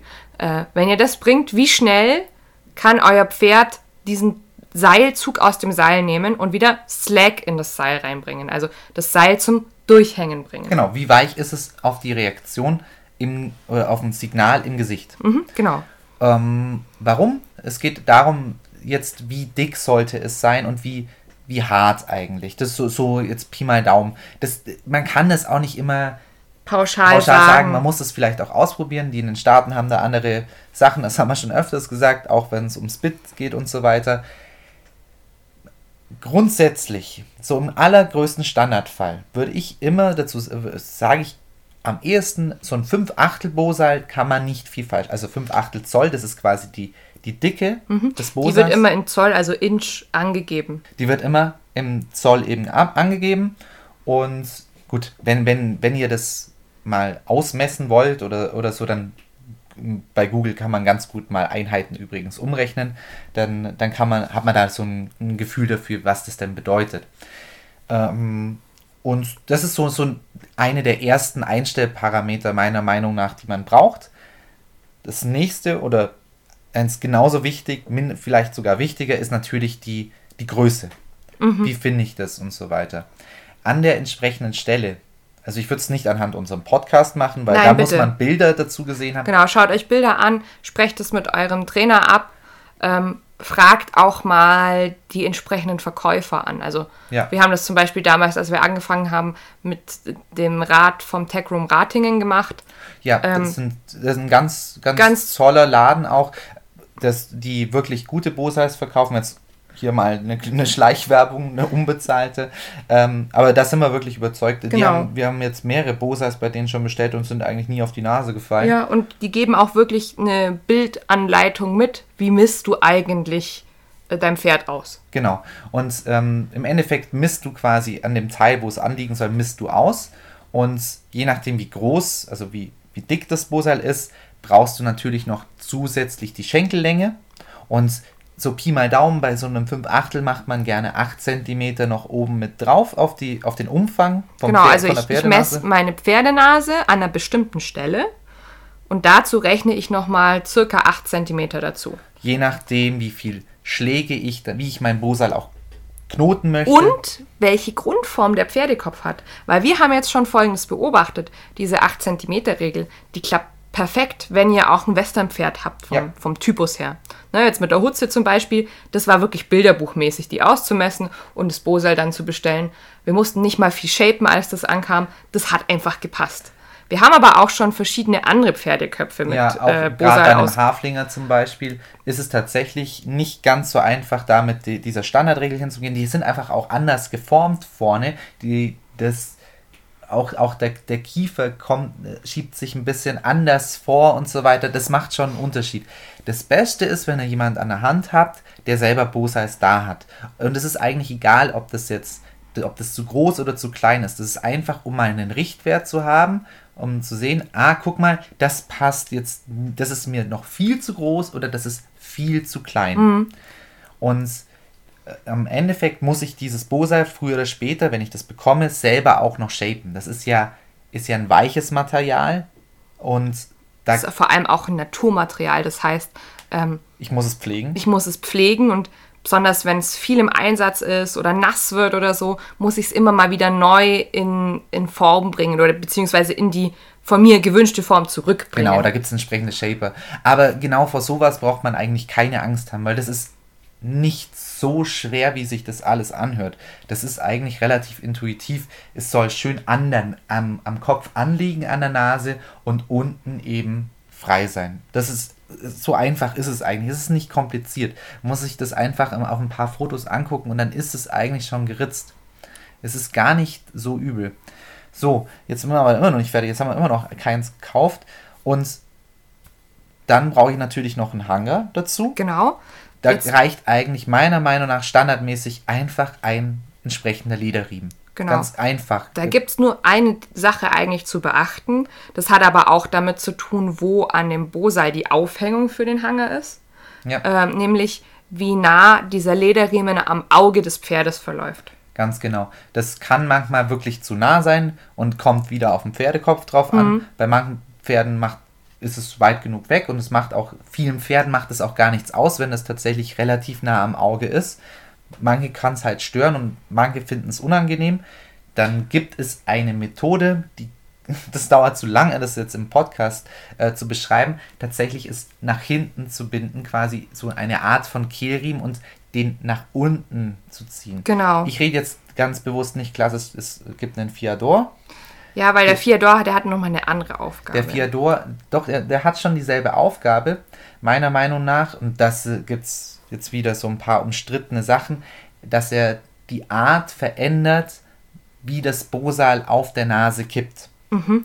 Weil ich werde dann den Drehpunkt von meinem Bosal Genau, das, verändern. das meinte ich nämlich auch damit. Also deswegen Ja. ist es für mich nicht das gleiche wie ein Kehlriemen. Ja. Aber da können wir uns jetzt drüber streiten, Genau. glaube ich. Was wir nicht machen, was wir auf keinen Fall machen, einfach eine normale, äh, normale Zoll, ähm, Eine normale Western-Trense und dann dahin, das sieht man immer mal wieder auf ähm, Turnieren in so Jungpferdeprüfungen, weil wie gesagt, die Hackamore halt eine der einzigen Zäumungen ist, die dort erlaubt sind für junge Pferde. Ähm, Das ist scheiße. ist halt Punkt. blöd, weil das, die, die Hackamore kann nicht mehr einwandfrei äh, einwirken. Genau. Es verändert den Winkel, wie das Bosal sich aktiviert. Genau. Und das ist oft, ist es auch so, das ist viel zu dick, sind die, diese, diese Trensen, Aufhängung, Aufhängungen. genau. Das heißt, die drücken dann rein, das Bosa liegt nicht mehr sauber an. Es ist einfach Quatsch. Es ist scheiße. Das funktioniert nicht richtig. Ich habe das mal selber auch ausprobiert, als ich so die ersten Schritte damit gemacht habe. Und wir haben es dann sehr schnell ad acta Ähm. Ja, ich, gelegt. hab, ich wollte, wollte mal gucken, wie das ist. Ja, das vor allem, knicken. weil jetzt kommen wir nämlich zum nächsten Punkt. Jetzt habe ich einen Hanger ausgesucht, jetzt suche ich mir noch eine Karte aus, die sollte von der Dicke her zur Dicke des Bosals passen. Genau. Ähm, es gibt verschiedene Richtlinien da, aber man kann einfach, die Dicke des Bosals entspricht auch der Dicke der Mekate. Eine 5 Achtel Meka ähm, Bosal hat eine 5 Achtel Mekate. Es gibt auch die Art, wo gerade wenn wir weitere Stufen runtergehen, wenn wir quasi bei, bei ein Halbzoll Mek- ähm, Bosals sind, dann kann man auch die etwas kleinere Mekate nehmen. Ähm, Eine Nummer kleiner eine Nummer sozusagen. kleiner. Ähm, muss man aber nicht. Ja. Das, ist, das ist dann tatsächlich Geschmackssache, meiner Ja. Meinung nach. Da, Hauptsache, da das werdet ihr je nach geknotet. Ausbilder auch noch ein paar Aussagen finden. Also gerade wenn ihr so zu jemandem wie Kai Wienrich oder so guckt, die, die haben zu jeder Kombination irgendwas zu sagen, wie es wirkt. Aber letztlich, meines Erachtens, ist das auch ganz viel Erfahrungswert. It's not rocket science, meiner Meinung Ja. nach, was das angeht. Es, es gibt ein paar Grundregeln, wie das mit der Trense und dass, dass diese Schenkel unten arbeiten können und, und that's it eigentlich. Also weiter, noch schlimmer wird es eigentlich nicht und da funktionieren sehr viele Sachen. Man sollte es halt dann mit Sinn und Verstand auch tun. Und wenn man weiß, okay, so soll es einwirken und ganz wichtig, nie den Fehler machen, ein billiges Bosal zu kaufen. Dahin wollte ich nämlich gerade. Jawohl, weil jetzt sind wir mit Bosal, Mekate und Hänger, sind wir teilweise finanziell schon bei einer Hausnummer. Ja, du bist schon, bei, Also- kommst schon auf 400 Euro. Ich habe fast muss- 500 Euro jetzt für die Genau. Hackamore gezahlt. Man muss wissen, dass das oft Handarbeit ist, bei den, wie die Bosals gemacht werden und entsprechend teuer ist es. Man muss da eine Rohhaut flechten, dann muss man das Ding nochmal umflechten und so weiter. und auch die Mekate, ne, das ist halt alles, ist, zudem sind es Naturmaterialien, also das hat schon eine Berechtigung, der Preis. Und dann kommen halt häufiger so Fragen wie, muss das denn so teuer sein? Kann ich nicht einfach zum Beispiel äh, im Internet irgendwo eine 60 Hackamore Euro. für, ja, Hackamore insgesamt für 100 Euro, ne? Mit Mekate und Bosal und Hänger. Jetzt muss man überlegen, warum ist die so günstig? Das heißt, da ist oft kein, ähm, roh, keine, roh, keine geflochtene Rohhaut drin, sondern was ist denn einfacher, günstiger, was kann ich vielleicht sogar maschinell herstellen? Ja, Metallkern. Metallkern verhält sich komplett anders als ein Rohhautkern.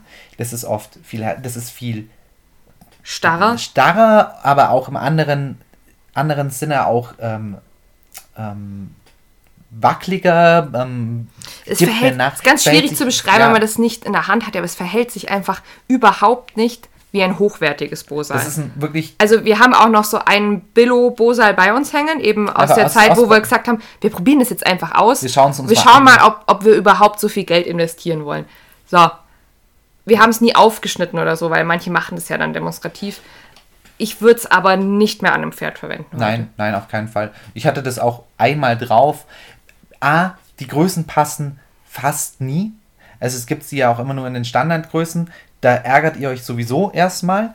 Dann die, dieser Kern ist da das andere Problem. Und dann ist das nächste, was ganz, ganz oft vergessen wird, das Material außen liegt immer an meinem Pferdekopf an. Und wenn da in dieser Flechtung das Leder nicht richtig gebrochen ist, das, also quasi die Kante des Leders, dann schabe ich mir jedes Mal am Pferd die Haut auf. Genau. Jetzt könnt ihr euch vorstellen, das ist eine Arschlochzäumung dann. Das ist richtig fies gegenüber. Weil es tut halt jedes Mal weh, wenn ihr einwirkt. Ja, es wird Auch wahrscheinlich wenn ihr gut, auch wenn ihr mit einer guten Reiterhand einwirkt, Es tut's ist, weh. Genau. Ja. Und deswegen, das wirklich lasst es weg, macht den Fehler nicht, das ihr, ihr zahlt dann eigentlich 100 Euro im Fenster rausgeschmissen. Oder ihr seid dann auch so naiv und denkt, ah ja, es funktioniert ja toll und zieht es durch und dann beleidigt er, dann seid ihr wirklich fies zu eurem Pferd eigentlich, weil dann seid ihr cheap gegenüber eurem Pferd und das ist ziemlich unfair. Also Es kann auch andere Gründe haben. Also das, was du jetzt beschrieben hast, dass das Bosal am äh, Kiefer reibt und das Pferd dementsprechend danach wund ist, das hatte ich jetzt deutlich mal mit einer Kundin. Ähm, da hatten wir einen anderen Verdacht, weil es war ein hochwertiges Bosal. Wahrscheinlich ist es da so, einerseits, dass ähm, sich das Bosal schon verformt hat, weil wir haben es dann extra mal aufgeknotet und gesehen, dass die, der Winkel, in dem die Schenkel lagen, so leicht verschoben war. Ähm, und eben eine Reitweise, die schon viel in Richtung eigentlich Bosalito geht, äh, aber ein Pferd, das sich da manchmal noch ein bisschen unsicher ist. Also eine Reiterhand, die äh, in manchen Momenten einfach zu spät nachgibt. Genau. Und da muss ich dann einfach vielleicht manchmal Schritte zurückgehen und mir das nochmal langsamer angucken. Genau, quasi. also ähm, vielleicht einfach nochmal schauen, wie ist denn die Wirkungsweise? Jetzt reiten wir erstmal wieder ganz normal, ganz strikt äh, nach diesen Vorgaben, die mir das Bosal gibt, nämlich Das- mit einer breiten Hand und viel ähm, mit Fokus auf laterale Biegung und Seitwärtsgänge. Und wenn das wieder auseinandersortiert ist, das Bosal wieder neu geformt, geshaped ist, dann kann man wieder anfangen, äh, in Richtung äh, Aufrichtung zu arbeiten und dann eventuell eben auch aufs Bosalito umsteigen. Da war ich, ich war auch mal an dem Punkt, als ich mal im Bosalito war. Und ähm, das war auch eine Phase, wo ich mal eine Zeit lang nicht so viel geritten hatte und dann hatte ich das Bosalito wieder drauf und ähm, war Rosi gerade eben einfach, das war eine Reiteinheit, die war halt nicht so so gut. Nicht so harmonisch, Nicht so nee. harmonisch und habe tatsächlich viel mehr einwirken müssen als sonst. Und da kann ich mich auch dran erinnern, da war auch leicht eben das ähm, Der, der Unterkiefer Das- hat man schon gemerkt, das- dass da das- Fell weg war. Also es Fell war noch nicht auf, Nee, aber Genau, aber das Fell war weg. Das, und das war für mich auch der Punkt, da bin ich dann wieder zurück aufs Bosa gegangen. Genau. Deswegen ist es aber auch persönlich meiner Meinung nach ganz gut, dass man vielleicht auch mehrere Bosas früher oder später hat, wo man einfach die Weichheit und, und das entsprechend auch einstellen kann. Wo man einfach sagt, okay, ich gehe jetzt nochmal einen Schritt zurück, okay, jetzt, und, und man muss das immer anpassen. Also ich glaube, du, man wird sich selten, gerade für ein junges Pferd, ein Bosal kaufen und dann wird man das das Leben lang durchreiten mit diesem Bosal. Dafür ist es nicht gedacht. Es sind immer Zwischenstände eigentlich bei diesen Bosals. Ja. Und man wird es dann merken, wenn man länger mit einem bestimmten Bosal geritten ist, dass man an die Grenze dieses Bosals kommt und dass man jetzt vielleicht feiner reiten möchte. Ja. Das kommt immer wieder und ich finde das eigentlich sehr interessant und sehr intuitiv, das Bosal. Das wollte ich nochmal sagen. Also ja, das ist ein Werkzeug, das sehr, wie soll ich sagen, gefühlsbetontes Reiten. Hört sich jetzt komisch an, aber was meine ich damit? Es, es fördert eine Reitweise, wo der Reiter sich sehr bewusst ist, wie viel Hilfe er geben muss. Ja, Und ich meine jetzt nicht mal so von außen betrachtet oder es gibt ja dann auch die Reiter, die halt viel nach unten gucken, um zu überprüfen, ist mein Pferd ordentlich äh, lateral gestellt und so, sondern nein, es geht um das Gefühl. Also es geht darum, habt ihr den Eindruck, dass euer Pferd prompt und weich auf eure Sitz- und Schenkelhilfen reagiert hat. Das fördert für mich die Reitweise im, Bosali im Bosal, nicht Ja. Bosalito. genau. Ja, Und jetzt kann, kann man jetzt noch eine letzte Sache noch, weil, weil das ist so eine Sache, die mich jetzt langsam gerade beschäftigt. Ich habe noch eine andere Frage. Also die vorletzte Sache ist das jetzt? Ja, dann ist es die vorletzte Sache. zumindest meine letzte Sache. Ja, okay. Ähm, es mir persönlich wichtig ist und weil ich es gerne mache, ist es immer noch, ich gehe nochmal zurück, Arbeitsreitweise. Das heißt, es ist auch einhändig reitbar. Obwohl wir jetzt, jetzt sagt ihr, was, wie, Moment, du hast doch gerade gesagt vorher, man aktiviert immer nur eine Seite beim Bosal. Ja, und das kann man auch einhändig. Und da gibt es eben auch entsprechende Methoden, wie man auch stückweise ins einhändig Reiten mit dem Bosal und dem Bosalito kommt. Genau. Äh, mit dem Bosal wird es schwierig, weil die Zügel sind doch sehr massiv und groß. Das genau. ist sehr anstrengend. Im Bosalito wird es dann eher eigentlich spruchreif, weil wenn ihr am Bosal eigentlich dran seid, ähm, die, dass sich die Hände schon berühren. Und der, der, der Californio sagt, dass die, dass die, die Knuckles, Knuckles, ne, die, genau. die ähm, genau deswegen habe ich es gerade so ges, ähm, Wie sagt man da in Deutsch? Hm. Berühren. Die, die Fingerknochen. Ne? Danke, genau, die Fingerknochen ähm, sich quasi berühren. Ähm, und eben, wie gesagt, vorher die anderen Sachen eigentlich schon äh, gut sitzen, dann ist man ja so langsam auch ähm, bereit fürs Bosalito. Und im Bosalito hast du eine dünnere Mekate. Und hier kannst du über eine schöne Technik ähm, mit einer Hand die, die Zügel steuern oder quasi kontrollieren und mit der anderen die Länge auf der entsprechenden Seite einstellen. Da gibt es viele Methoden. Es gibt ein total tolles Video dazu von Chef Sanders, mhm. wo er das beschreibt. Der, der, der, es gibt auch so viele Handhaltungen. Ja. Und vor allem Jeff Sanders, der ist da, der erklärt auch ganz genau, wann, warum welche Handhaltung einzusetzen genau, ist. Genau, der erklärt das ganz toll, gibt ein ganz tolles äh, Video. Einfach Jeff Sanders und äh, Busal eingeben, das sollte man das schnell finden. Da sitzt er ganz gemütlich dran und, und, und zeigt das auch. Das ist sehr, sehr gut und ähm, an dem Punkt bin ich dann auch und irgendwann ist man auch wirklich so weit, auch ein Bosal auch einhändig zu reiten. Genau, ohne da, Probleme. da arbeitet Hand, ihr gerade so ein bisschen genau, dran. Also das Bosalito jetzt bei Genau, euch. weil man irgendwann sind die Signale so gering, dass quasi ein Verdrehen des Handgelenks eigentlich schon dazu führt, dass der Zügel nur so minimal verkürzt mhm. ist und das reicht, weil dafür muss natürlich der Sitz und so weiter entsprechend passen. Und dann kann man ohne Probleme einhändig reiten. Ja, und das ist auch nicht seltsam. Das muss ich an dieser Stelle auch nochmal betonen. Man, um zu diesem Einhändigen zu kommen, sieht man manchmal Leute beim Babbeln. Das ist, wie du gerade beschrieben hast, du hast die Hände so übereinander und eine Hand stellt die Zügellänge ein, also mhm. fixiert die, ja. und die andere Hand schiebt dann zum Beispiel Zügel nach, um eine Seite äh, in den Slack zu geben und so. Ne? Genau. So, jetzt habe ich schon öfter, teilweise auch bei uns über Instagram, dann gehört so, was zur Hölle tut ihr da? So reitet man nicht. Soll das einhändig reiten sein oder was macht ihr da? Also ja. ähm, da ist so ein bisschen, wie soll ich sagen, die, die Leute, die sich mit dieser Reitweise nicht auskennen, sind da manchmal ein wenig. Ähm, das hat man halt noch nicht gesehen. Das ja, aber das, das hat. Ich habe auch nichts dagegen, wenn das jemand offen sagt. Ich kann es nur nicht ab, wenn dann jemand kommt mit, oh, die können ja gar nicht reiten. Genau, das Gut, das ist mir dann ehrlich gesagt auch wurscht. Ja, dann, dann haben ja. sie halt Pech gehabt. Man sieht da zum Beispiel auch ähm, verrückte Methoden, wenn, wenn die tatsächlich im Coral arbeiten, die Cowboys, die nehmen teilweise auch ähm, das Bosa dann in den Mund, äh, nicht das, das Bosa, die Mikate in den ja, Mund. Ja, mhm. Und um, um quasi nochmal zusätzlich die, die Stellung quasi, die, die zu, den Zug am Bosa quasi einzustellen, weil sie natürlich noch eine Hand frei bra brauchen. Zum um, genau. ähm, Ropen. Genau. Ja. So. So, meine letzte Frage, dann machen wir den Deckel zu. Was ich auch häufig gefragt werde, ist, woran kann ich festmachen, dass die Hackamore für mein Pferd die richtige Zäumung ist? Woher weiß Ja, genau. Das ist Woher weiß ich das?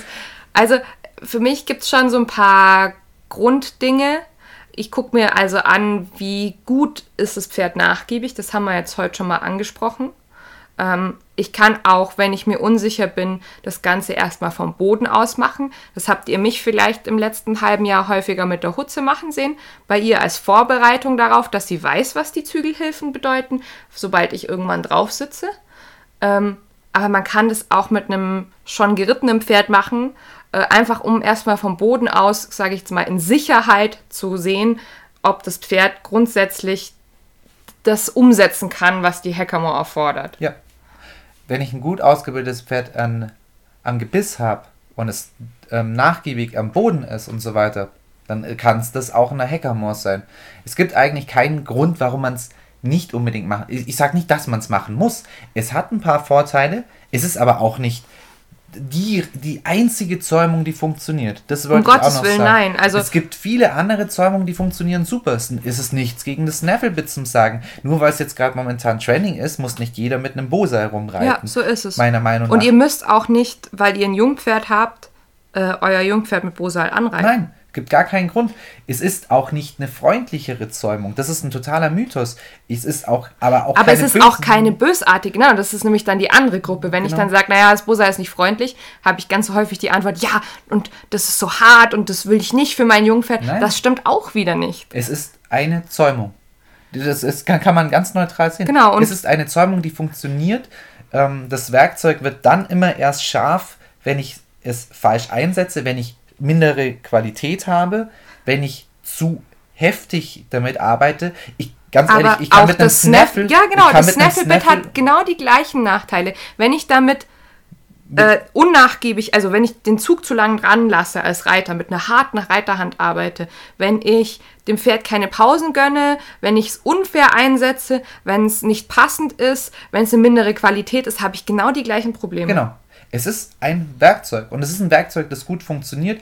Ganz persönlich für mich, äh, weil ich tatsächlich, ich habe mein Pferd noch gar nie mit einem Snaffle geritten und habe persönlich wenig Pferde mit überhaupt mit Snaffle eigentlich geritten. Ich reite viel mehr mit der Hackermore als mit irgendwas anderem, weil ich das auch so gelernt habe. Für mich war das sehr einfach so, äh, sogar zu lernen, weil ich das Gefühl hatte, ich kann das vom Boden mit in den Sattel nehmen. Was und so hat sich für mich, das ist mein großer Vorteil. Muss ich auch mal sagen, jetzt dir zuzuschauen, du hast es ja quasi über diesen Weg gelernt.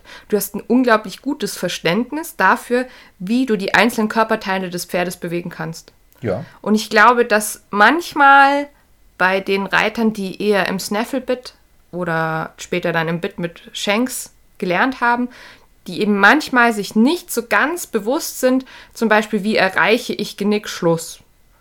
Oder ähm, wie erreiche ich eine relative Aufrichtung so? Ich sage nicht, dass sie es nicht können, sie sind sich nur nicht mehr so sehr bewusst. Ja. Wie jemand, der einen Weg gegangen hat, wo er erstmal ein Werkzeug hatte, da ging es gar nicht um Aufrichtung und Genickschluss. Ja. Und das ist das, was mir als Anfänger so viel gebracht hat, weil ich Stück für Stück neue Sachen mit hinzugenommen habe, weil mein Werkzeug mir eigentlich schon vorgegeben hat, wie viel ich tun kann. Und welche Themen gerade besonders wichtig sind in deinem genau, Ausbildungsstand. Genau. es ist ja viel einfacher für einen Anfänger, wenn er sich erstmal nur um links und rechts kümmert, anstatt dass er links, rechts, oben, unten, Pferd zusammenschieben und so weiter, also ja. alle möglichen Sachen. Nein, es war nur erstmal das und dann konnte ich Stück für Stück mit dem Werkzeug neue Sachen mit hinzunehmen. Und das hat mir total viel geholfen, um das Stück für Stück und was du auch sagst mit dem Bewusstsein, weil du immer wieder neue Teile hinzunimmst. Das kannst du im Snaffle genauso machen. Nur das Werkzeug, das Werkzeug läuft nicht ganz so mit wie das Bose. Also ich habe auch jetzt neulich gesagt, ne, wir, ähm, bei einer von den Reiteinheiten mit der Hutze, hast du zu mir gesagt, ey, pass auf, deine Hand ist fürs Hackermore momentan nicht bewusst genug. Und dann habe ich so drüber nachgedacht, da war ich in der Zeit davor viel mit Snaffle geritten. War vollkommen richtig. Und dann hatte ich aber in der äh, Folgezeit lustigerweise zwei, drei Stunden bei Kunden mit der Hackermore, habe mir selber die Regeln nochmal der Einwirkungsweise klar gemacht, habe zu Hause nochmal ein bisschen äh, ohne Pferd geübt und bei der nächsten Einheit konnte ich es wieder. Ja. Also es ist wirklich ein leichter Unterschied, wie man Snaffle bedient und wie man die Hackermore bedient. Ja. Einfach nicht das Anhalten. Wenn einfach immer, immer zupfen, zupfen, zupfen. Ja. So, und wir verzupfen uns wir jetzt auch. Wir verzupfen uns jetzt auch. Ich hoffe, ihr habt uns gerne zugehört. Es war eine sehr lange Folge. Aber, aber es war auch wieder notwendig, weil wir, wir sind einfach viel zu wenig zum Podcasten gekommen. Ja, aber wir können, wir, ich könnte jetzt noch mal ewig lang drüber reden. Ich mag die Zäumung gerne. Ich finde, es gibt so viel Kontroverse drüber. Ich ganz ehrlich, wenn ihr einfach sagt, boah, ich finde es eigentlich cool, ich würde es gerne mal ausprobieren, dann macht es. Aber keiner muss es tun. Ich finde nicht, dass es die beste Zäumung ist überhaupt. Ich mag die Aus Ausbildungsskala einfach gerne ähm, von der altkalifornischen Reitweise. Es passt sehr gut dazu. Ich finde es sehr, sehr schöne Zäumung. Es gibt ähm, sehr schöne viele Farben auch.